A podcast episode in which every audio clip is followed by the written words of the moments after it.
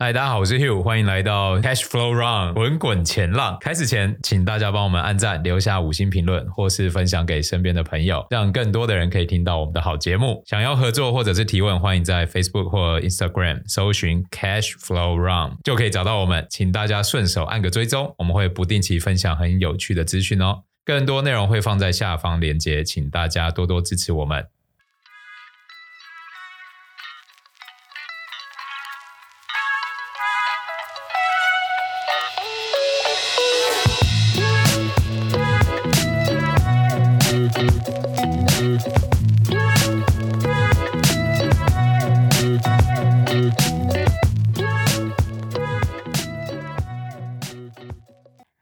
我是 Abby，欢迎来到 Catch Flow Run 滚滚前浪，分享全球发生的财经大小事。今天第六集，我们邀请到的是懒人包制造机 Dennis。Hi，我是 Dennis。那另外一位来宾是我们黑石那一集的总经小王子 Chris。Hello，大家好。你有想要叫小王子吗？对啊，要改吗？还是你很满意这个称呼？没有没有，不敢，不敢。哎、欸，这集超赞的，我终于等到了。你都投资大师吗？对，因为那时候你们说要录这个十三 F 的时候，嗯、我就想说，哦，我要赶快知道他们都买什么，嗯、无脑跟进，无脑跟进。对，这集要录快一点，晚上要帮那个中华队加油。哦，对对对，经典赛。Okay 上个月十三 F 公布，当时我们就想要讲这个话题，这中间因为想要聊的主题真的太多了，就跳出来 什么 AI 啊什么的，一直被插歌啊。好不容易今天终于轮到这个话题了，真的真的，每次我们一讲到什么，我们就想要聊。对啊，对，到最后就是主题就越来越多。嗯、我们先介绍一下什么是十三 F 好了。那十三 F 的话，它是我们美国证券交易委员会 SEC，它会要求这些资产管理规模超过一亿美元的投资机构或是一些顾问，他们在每一季度都必须要提供一个报告。那这个报告内容的话，就是他们这些。些机构管理的股权资产，包含他们所持有的股票啦、ETF 啦，或是期权等等的。嗯，所以这个持仓报告可以当做是我们观察这些高资产的机构筹码面的重要指标。没错，透过十三 F 就可以知道投资大师们上一季都做了哪些操作。像这一次公布的就是二零二二年第四季，就去年 Q 四的记录。那我们从持股的变化呢，就可以看出他们对于产业的乐观程度。然后也可以去揣摩他们的一些投资考量，这样子。哈，去年第四季哦，会不会有点久远啊？嗯、没有今年的吗？听起来好像有点过时了。对啊。但是因为这些大型基金啊，它持仓金额都非常非常大，动辄就数十亿美元嘛，所以它在操作上其实就必须要看得更远，才能提早去调整布局。嗯、所以虽然这个十三 F 在时间上都会有点延迟，但是还是很值得纳入我们参考的。对对对，没错、嗯。那今天也会顺便介绍几个投资大佬给大家认识，分享我们看到的趋势。最后我们聊一下这个 ARK 基金的 Cathie Wood 之前公布的展望报。告。那第一个要提到这个投资大师，当然就是巴菲特啊。哦，终于要讲到巴菲特了。嗯、对，前阵子不是巴菲特卖掉台积电？对啊，卖蛮多的。对啊，他是不看好吗？我台积电怎么办？巴菲特带领的这个波克夏，在去年第四季的时候，他是卖股票居多啊。那变动最大的其实就是台积电，他卖出超过五千万股，那持股剩下原本的大概十四个 percent 左右。前一季才刚晋升为前十大持股，结果马上又不见了，被踢出这个十大持股之一啊。那变动第二大的呢是合众银行。巴菲特他们卖掉了九成以上的持股，那第三个也是银行股，它是纽约梅隆银行，它减码大概有五十个 percent 左右。诶，他有这么不看好银行股哦？其实这一点可以回顾他去年的整年的操作，就不止第四季，他从二零二二年初就一路卖合众银行，卖到第四季的时候，现在持股大概只有原本的一个 percent 左右。哇，卖很多诶。嗯，那梅隆银行也是从第三季开始卖，连两季卖出。那加上二零二二年年初，他清空了这个富国银行的股票，可以看出来，就是巴菲特好像对银行股有一些想法的转变嘛。嗯、那其实这些这三个银行股都有一个特色，就是他们的呃这个 P E ratio 都是偏高的，像本益比估值的比率是偏高的。那再来就这三档银行的股票，他们的盈利率，就是他们获利的能力，是在整个银行股里面是偏低的。那我们可以看出来说，因为这个我的观察就是说，巴菲特他其实并不是完全不看好银行股，毕竟这个美国银行 B A C 仍然是他第二大持股。嗯，前一阵子他也在公开的，就是称赞这个 BAC，对，给他很多鼓励，嗯、每年都像惊喜一样，像圣诞 老公公一样的感觉。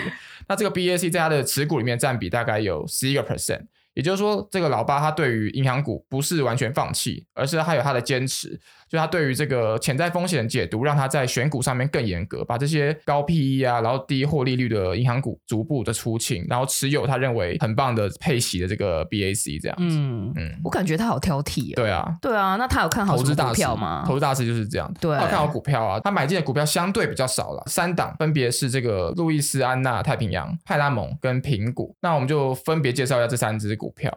路易斯安那太平洋是一家建材公司，生产这个 OSB 板跟 B 板。那巴菲特他是在去年第三季就开始进场，到第四季就是最新的这个报告里面，他加码大概二十个 percent。那这整家这个这路易斯安那太平洋在波克夏持股占比大概是零点一四个 percent，听起来没有很多，对啊，但其实因为它是蛮分蛮分散投资的嘛，嗯，所以它排行大概只在三十五名左右，略低于台积电啊。这样子其实就听起来又没有很低了，对，对对对。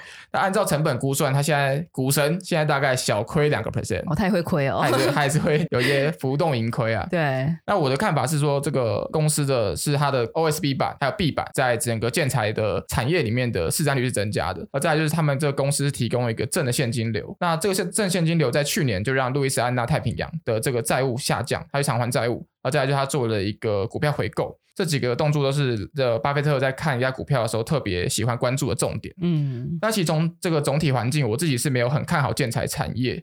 一个是我们之之前也提到这个房市疲软嘛，就不管我们之前在黑石那个时候，或者是我们在周报的时候都提过，房市的这个指数是持续走低的，那这就会从源头去降低这些建材股的成长动能。那另一方面就是从二零二零年到二零二一年，美国疫情最严重的期间，这远端办公带来了装潢需求爆发性的成长。那这个成长就像我们刚刚讲，让这个建材公司获得高成长跟大量现金流去偿还他们的债务，还有回购股票。嗯，但到了二零二二年、二零二三年，这个现象其实已经消退。退了。那产业龙头 Home Depot 在他们二月的这个财报公布会上就提到说，他们认为今年的业绩有别于过去两年，那预计今年的营收成长会是零成长。所以如果从大环境去看，整个建材行业的前景是没有很乐观的。那如果看股价的话，也是一样，就 Home Depot 跟那个排名第二的那个 Lowe's，还有这个巴菲特买的路易斯安那太平洋，他们年至今的表现都是负的。Home Depot 最惨，它跌了大概快八个 percent，那路易斯安那太平洋是跌了大概二点五 percent 左右。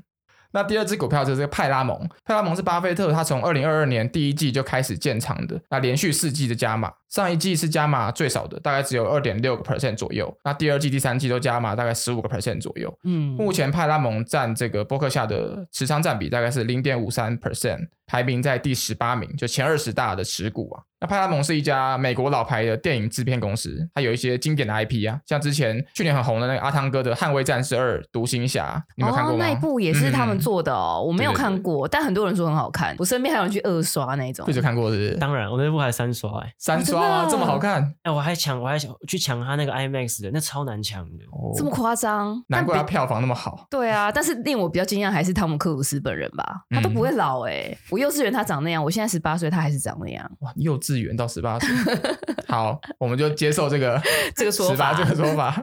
好，那部其实就是派拉蒙的，而且它票房还破了派拉蒙自己的记录。嗯，那其他就是派拉蒙还有铁达尼号啊、阿甘正传、变形金刚、古墓奇兵、不可能任务等等，都是派拉蒙的。嗯、就大家如果有印象，就是那个电影开头啊，一座山，然后星星跑出来的那个，那就是派拉蒙。哦，那就是他们的哦。嗯、没错没错，对，因为他名字会跟那个影像对不起来。对，它是派拉蒙山啦，就是那个 Paramount Mountain 这样子。对。对，不过你刚才讲的那些电影都太老了吧？我觉得 Chris 应该都 没看过，像《铁达尼号》《阿甘正传》这种。铁达尼号一定看过吧？铁达尼号当然看过啊，是因为他很有名才看过吧？对啊，那他去年还有那个重新上映，我对，上映，我就去看，我就去看啊。你是蛮喜欢看电影？哦，你们刚刚讲的那边里面有除了那个。变形金刚以外，其他都看过啊？除了变形金刚哦，哇！就《阿甘正传》，你也看过？看过哦。好，我们这个 老灵魂啊，老灵魂。不可能任务今年还要出最新集哦。不可能任务要出最新集，我不知道这件事情。你好发喽。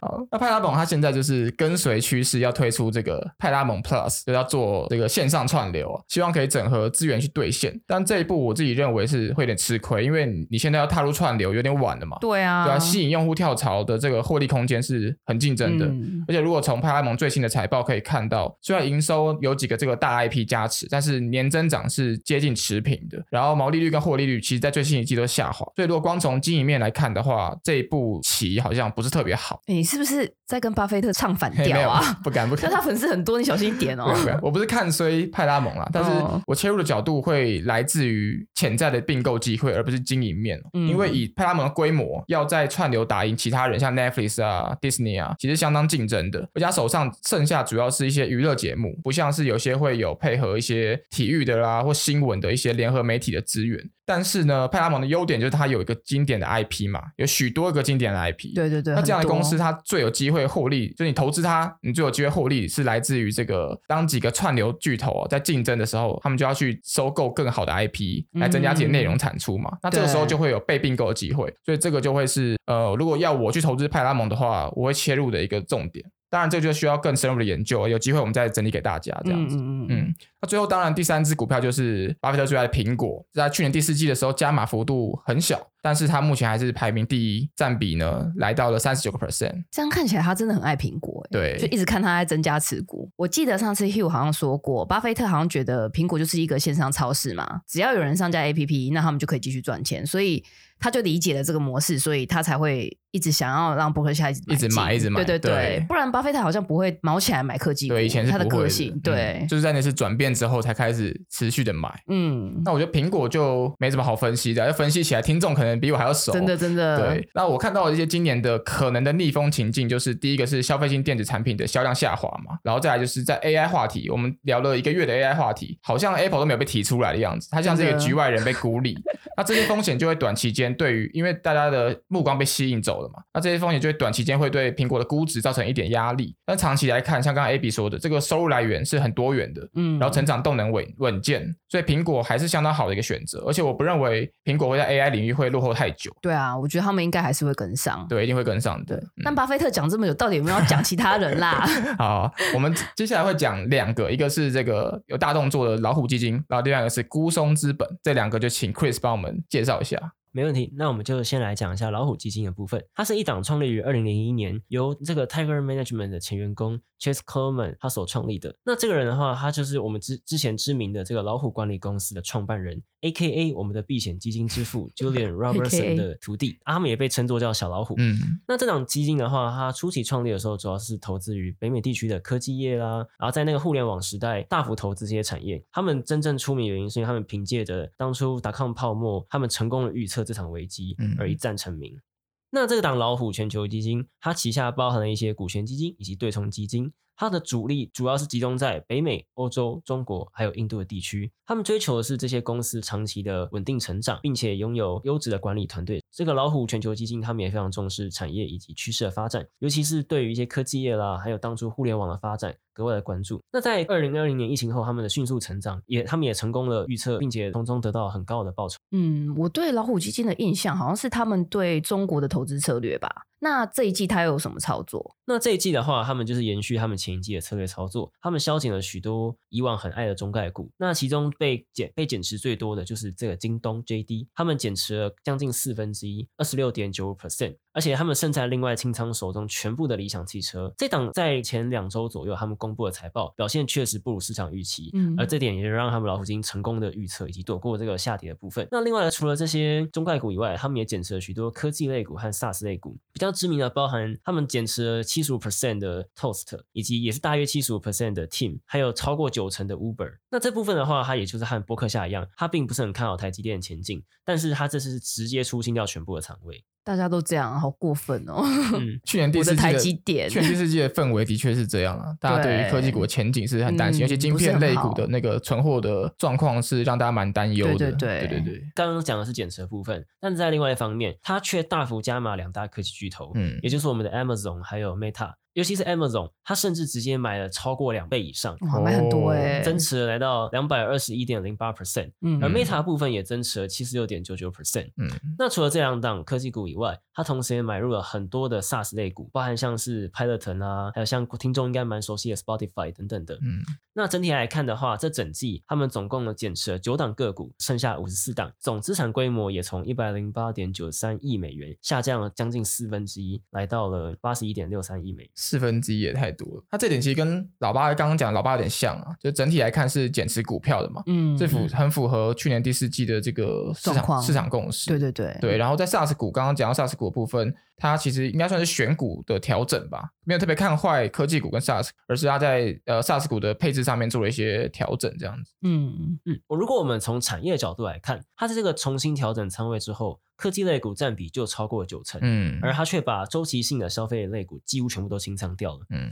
而在过去一年之中，因为受到高通膨以及联准会继续升息的影响，科技类股他们的就是一直不断的下跌。就像 Dennis 刚刚讲到的，他们其实也不是完全不看好，而是却重新针对标题去做调整。对，就像他们在大幅增持 Meta 还有 Amazon 的同时，其实他们也缩减了大概三成的 Google。那 SaaS A 股的部分也是一样，他们也是呃很多重新布局。在过去两年，因为疫情的影响，服务性的 SaaS 类股都快速的成长。但在现在全球疫情基本上来到，已经基本上可以算是结束，但是又面临高通膨，还有未来可能会发生经济衰退影响的环境下，这类的需求就是不断的改变，也因此他们也针对不同的服务来做出他们成分比重的调整。嗯，这其实很困难呐。如果从从现在回头看他的做的这些事情，包括减持中国，然后可能在增持的股票跟他减持的股票去做比对的话，嗯，好像他第一季的表现并没有那么好。对啊，就是对啊，这个这个投资大师也是在短期失手，对，是有失手的时候，但是。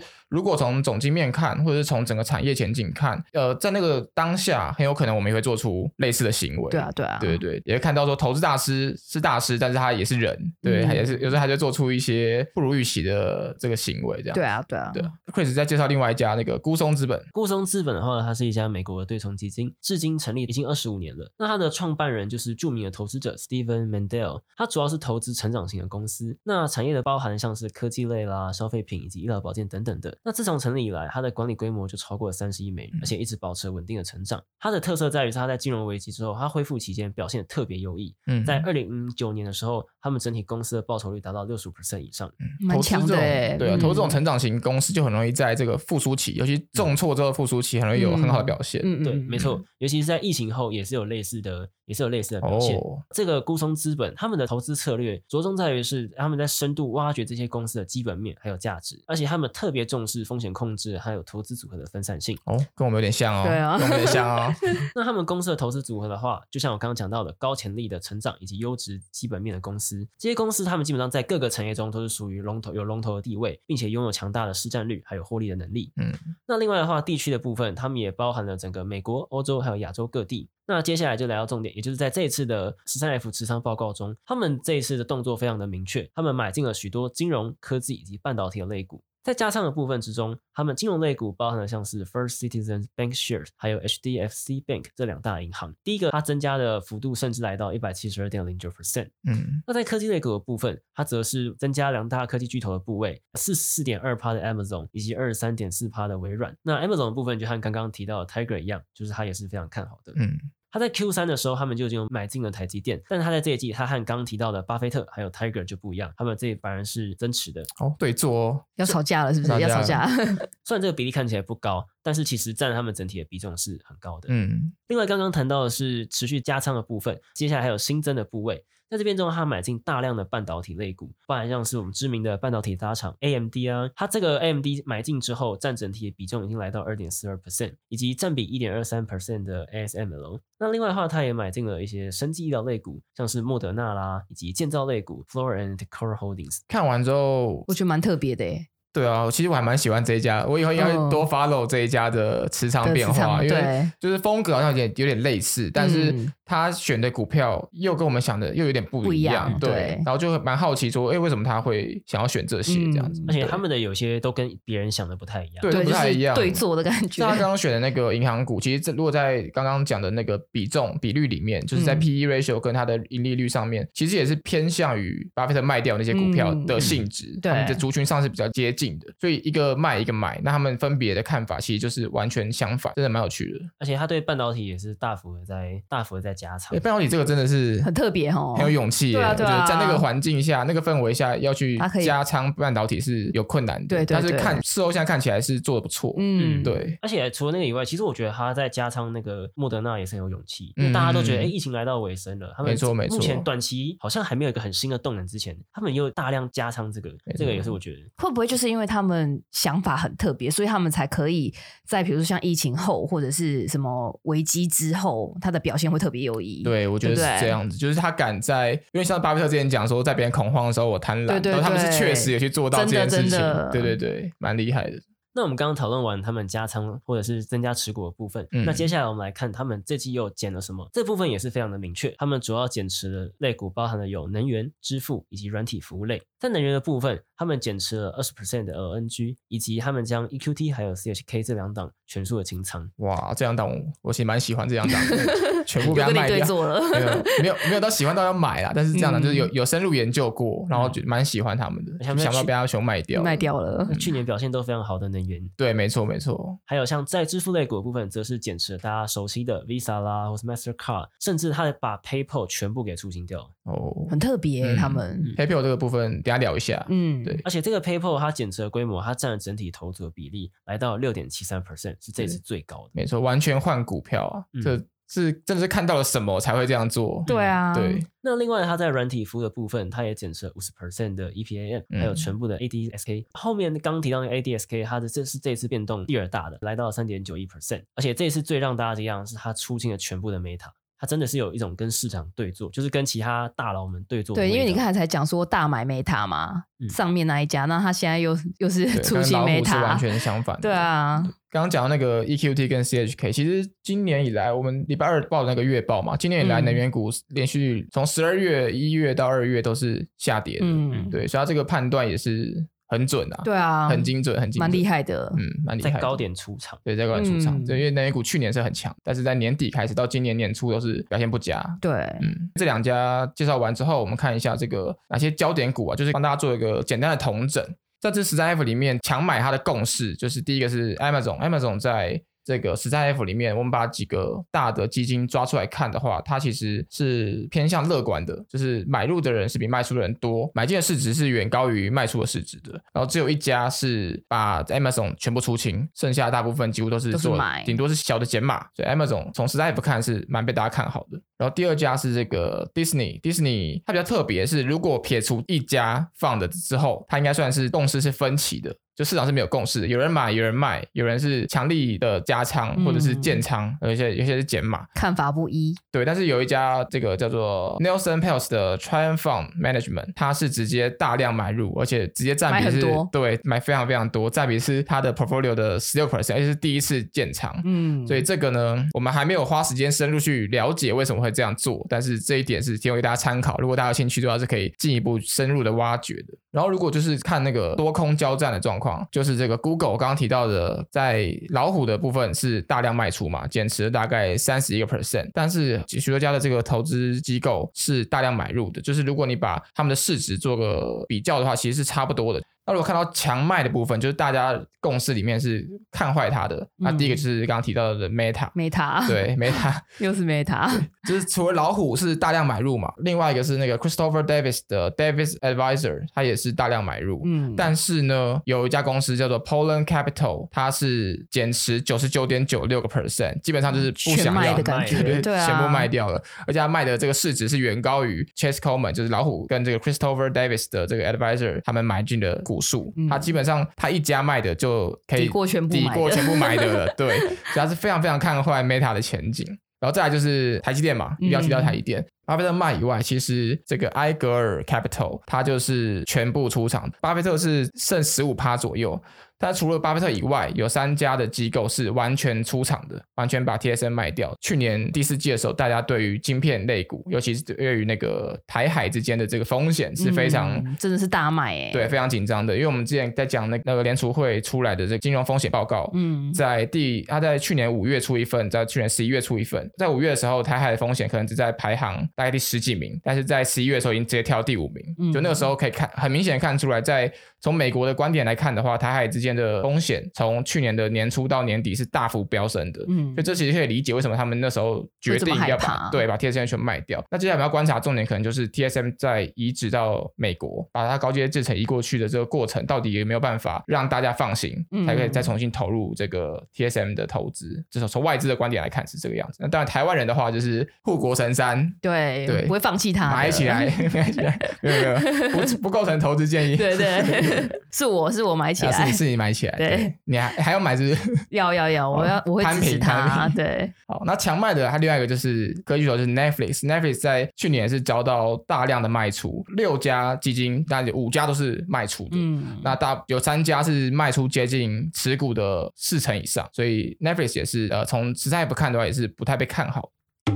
好，那帮大家介绍完几个投资大神之后呢，想要跟大家探讨的是这个金融支付产业。哎，不是在讲科技产业吗？怎么变成金融支付？我觉得科技就是实在不这个话题出来了嘛，然后科技。AI 这个东西出来，大家应该都听听腻了吧？我觉得也是啊，很多。去年第四季又还没有反应，就是他们的持仓变化其实还没反应 AI 在今年初以来的这个升势。嗯，对，所以这次先大家看新闻比较少报的金融支付。那在二零二二年第四季的时候，其实刚刚提到的那些基金公司啊，在 Visa、Mastercard、PayPal 跟那个 Square 都是纷纷遭到抛售或者出清的。所以显然，投资大师们在当时二零二二年第四季对于二零二三年整体的金融支付产业是相对没有信心的。我们看 PayPal 的话，就是呃有四家公司哦，是完全把 PayPal 出清的，包括刚刚提到的 Tiger，然后还有那个孤松资本，然后再来就是另外这个 Viking Global Investor，也是很大很大的一家投资公司，他们都是一百趴的把这个全部卖掉，全部卖掉，嗯、对，然后再来这 Visa 部分也是遭到了大量抛售，就是那个 Poland Capital，我们刚刚一提到，虽然没介绍，但是我们刚才提到这个 Poland Capital，它也是做了蛮大的调整，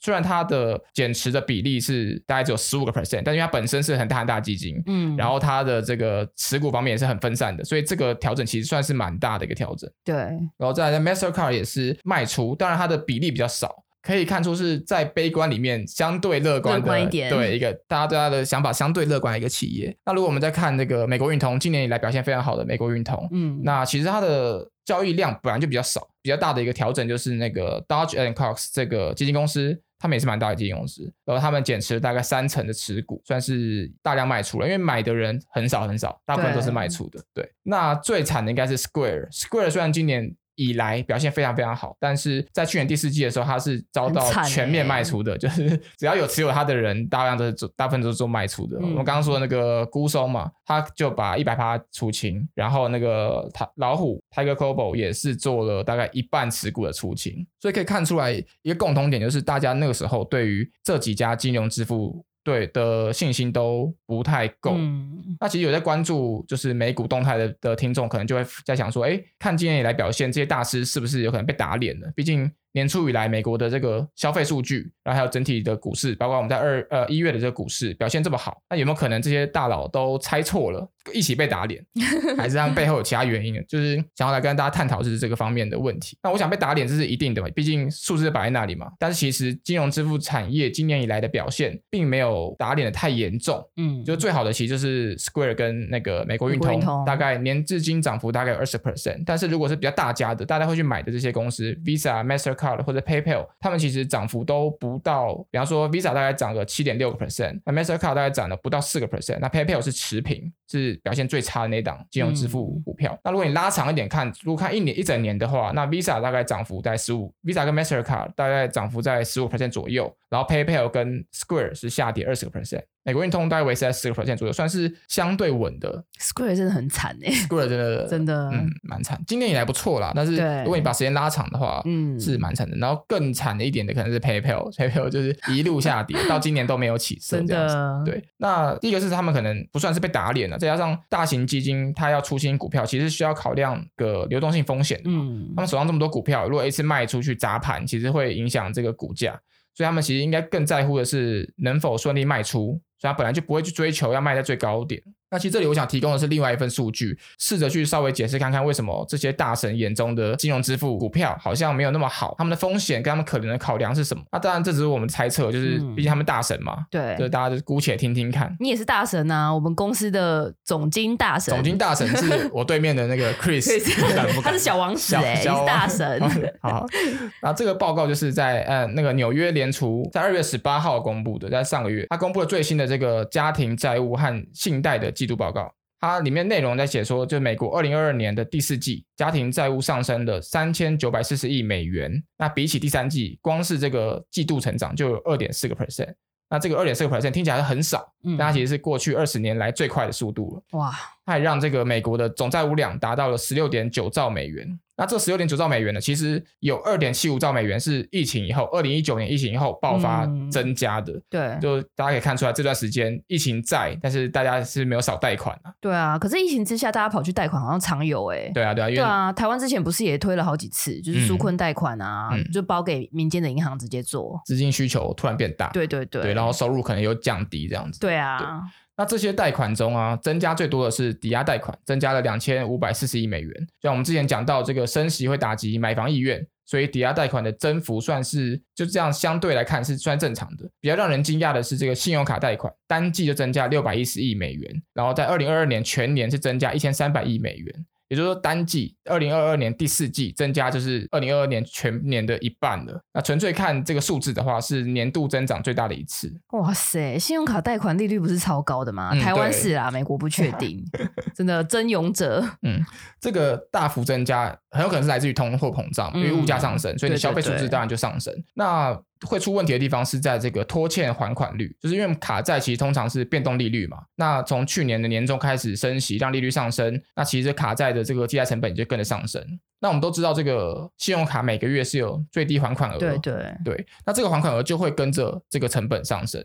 欸、所以常常就听到朋友说：“哎、欸，我们还最低就好啊，对很便宜啊。”对，但以前是这样，对，那就是跟滚雪球一样，越滚越大。对，以前是这样，而且现在这个雪球会越滚越快，嗯、因为这个这个利率已经升得很高了。对。对那目前这个报告里面讲，目前这个拖欠率已经超过疫情前的水平，尤其在二十岁到五十岁的年龄层的消费者，拖欠率是二零零九年以来的最高，基本上就快要到。金融海啸时时间那个时候了，好可怕啊、哦！对，那背后的原因除了刚刚说的升息以外，还有一个是大家可能想不到的，就是在疫情期间，政府会发放纾困金嘛。嗯，那其实有些人他其实消费没增加，因为被封在家里面。对对，那纾困金多一笔纾困金，他可能就拿去缴他的卡费，哦、因为以前收入也是拿去缴卡费。对啊对啊，那突然多一笔纾困金去拿去缴卡费，就会让这个信用卡公司对于你的信用平等会乱掉。嗯，对，也也就是说，这个高信用的用户。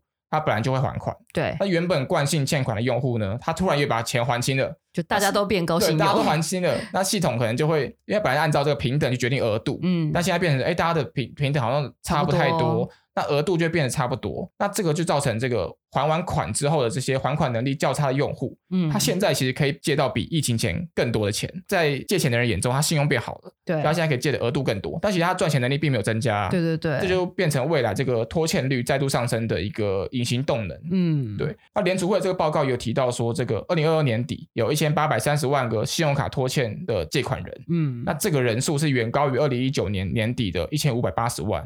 哦，他们的那个欠款人好多哦，对是不是跟他们生活习惯有关系？这也是有关系。对啊，美国人就是赚多少花多少嘛。对他们感觉就会先预支啊，对对对，每每个月都是被卡费追着跑。没错，只是现在你的可以预支的东西变多了，但是然后你被追着跑的那个速度会变快了，嗯、那个利率增加了，所以变成一个有点像是隐形炸弹。嗯，那当然说到底，这些数字目前看到的数字都还不至于变成炸弹，但是趋势是往这个方向去发展的。那前几年消费者的信用扩张，其实对于我们刚刚讲到的 Visa、Master 啊、PayPal 啊，或者 Square 这些支付行业，信用扩张是很好的资产。但是未来如果开始发生拖欠率，甚至债务恶化、信用恶化，那这个事情可能就会往失控的角度发展。那就会变成从资产变成负担，变成负债啊，那就会让这个类股的风险会蛮少见的上升。因为以前零九年以来，Visa、Master 大家认为是稳到不行的股票。对啊，对啊。对，但是如果这个情况继续恶化的话，就有可能会造成一些风险。那我觉得这可能就是投资大神们的考量，嗯、就是我们的观察是这样子，就是可能投资大神们看到了这样的趋势，然后加上对于消费前景的担忧，所以最后就会做这么大的动作去把这些支付行业的股票出清。嗯，这是有可能的。嗯。在营收部分，就是那个 Visa、Mastercard、PayPal 最新的财报都显示，他们营收年增率是下滑的。他们过去可能呃年度的数据可能是超过十五 percent 到二十 percent，在今年最新的财报出来的只有十个 percent 到十二 percent 而已。那一部分受到美元走强的汇率影响，而另外一部分就是消费前景下滑的影响。那其实如果从估值看的话，不管是 Visa、Mastercard 还是这个 PayPal，他们的估值都是相对这三年来相对低档啊，因为经过了去年的修正嘛。他们的估值是相对低档的，但是呃，参考到这个风险之后，我们就大家可以理解为什么投资大师把他们给卖掉了。真的，真的，嗯，好，那这就是我们的观察了，分享给大家。哎、欸，那这样听下来，我已经知道我要买什么。嗯，你知道了吗？对，就是讲买你刚才说强买的那几样，哦、被重有重叠买多、那个。对啊，其实蛮多都有重叠的，我就找出重叠最多的那一家，然后买最多的。重叠最多的那一家，哎、欸，我还没有，你刚才没研究的，我还没有研究，我已经先想好啊，先被你 先被你买走。好，我再帮你整理一下，再帮你整理一下。好啦，那今天先录到这里，谢谢大家今天的收听。如果你们有任何想要听到我们聊的财经主题，都欢迎留言告诉我们哦，我们会不定期抽奖，选出适合的主题来分享哦。记得 Facebook、iG podcast 点赞分享起来，那就这样啦，我们下期见喽，拜拜，拜拜，拜拜。哎，下期要录什么？要不要叫 AI 帮忙写下稿子？我想请，我是想请他们三个来辩论一下。哎呦，不错，我们想主题，他们辩论，我觉得这个蛮有趣的。那用 AI 写稿子呢，还是让他们自己去想？让让自己想。主己啊，他们把我们想稿子，把问题丢给他们。